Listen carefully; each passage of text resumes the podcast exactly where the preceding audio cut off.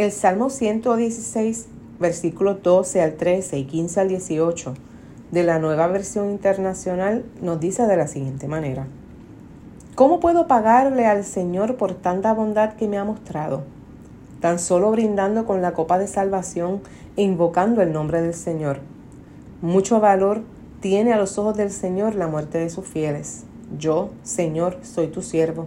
Soy siervo tuyo, tu Hijo fiel. Tú has roto mis cadenas. Te ofreceré un sacrificio de gratitud e invocaré, Señor, tu nombre. Cumpliré mis votos al Señor en presencia de todo su pueblo.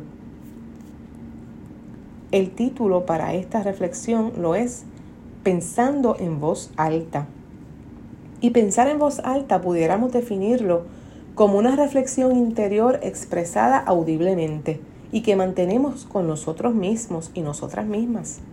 El salmista del capítulo 116 lo hace a través de un soliloquio, con el cual reflexiona en sus sufrimientos pasados y busca cómo pagar la intervención divina. ¿Habrá identificado cómo pagar? El libro de los Salmos es una composición poética y estos poemas hebreos contienen una estructura creada al ritmo de ideas, experiencias de la vida individual y comunitaria. El Salmo 116, el cual pertenece a la quinta sección de los Salmos, es una antología de citas donde el autor oculta sus profundos sentimientos y a su vez ofrece acción de gracias. El texto considerado muestra al salmista pensando en voz alta, preguntándose, ¿cómo puedo pagarle al Señor por tanta bondad? O sea, por lo concedido, lo otorgado, por los beneficios que me ha mostrado. A su vez, busca en su mente la respuesta adecuada, precisa y perfecta para retribuir toda la bondad experimentada. La búsqueda de esta respuesta a dicha pregunta nacía de una gratitud consciente, de una gratitud que reconocía que sin la ayuda divina no hubiera sido posible. Y lo podemos ver al inicio del capítulo, cuando el salmista expresa, yo amo al Señor porque Él escucha mi voz suplicante. El orante se ha determinado a amar constantemente, porque está convencido que Dios le escuchará permanentemente, ya que su gran dolor, el cual elevó desde lo profundo de la tierra, y lo describía como esa lóbrega estrechez del abismo, ese cerco interior de la tristeza, lazos de muerte, angustia del sepulcro, ansiedad, desesperación y aflicción, habían sido vistos, había sido escuchado por el Señor, por lo que ahora buscaba cómo pagar tan maravillosa intervención que le hacía disfrutar de compasión, justicia, ternura, tranquilidad, consuelo, libertad, esperanza, alegría, en fin, la profunda naturaleza divina que le movió a salvarle. Esta reflexión interior expresada en voz alta trajo consigo la respuesta que ya se encontraba implícita en la pregunta. El beneficiado era incapaz de devolver al Señor algo que compensara su deseo de pagar, por lo que señala la gratitud sincera, personal y comunitaria como su estilo de vida para reconocer constantemente el poder de Dios. Para ello afirma levantar la copa, el cual hace referencia al acto comunitario cultural de acción de gracias, donde en asamblea afirmaría su fidelidad a Dios y le invocaría.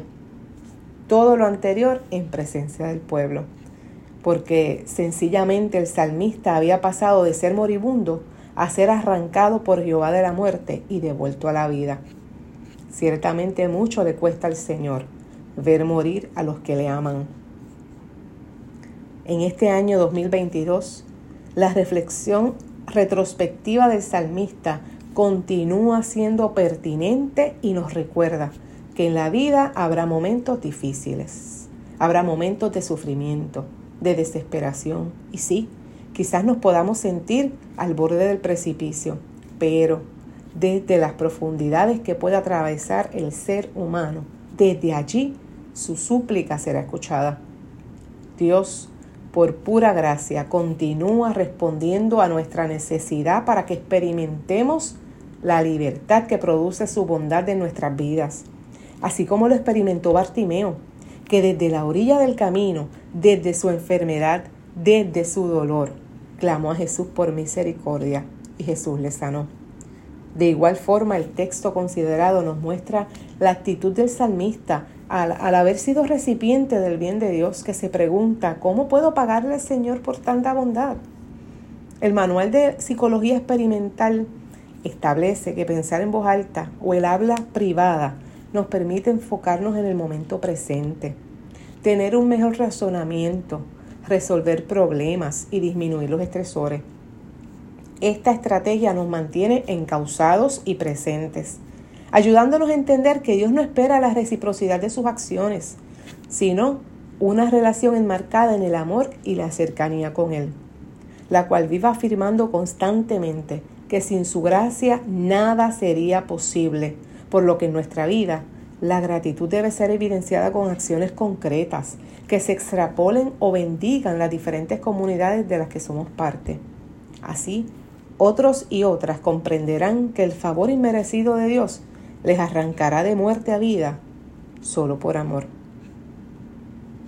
Hoy, luego de atravesar las diversas dificultades y haber experimentado su invariable favor, se hace imperativo que continuemos pensando en voz alta y mucho más para preguntarnos una y otra vez lo que entonó el hipnólogo. ¿Con qué pagaremos amor tan inmenso que diste tu vida por el pecador?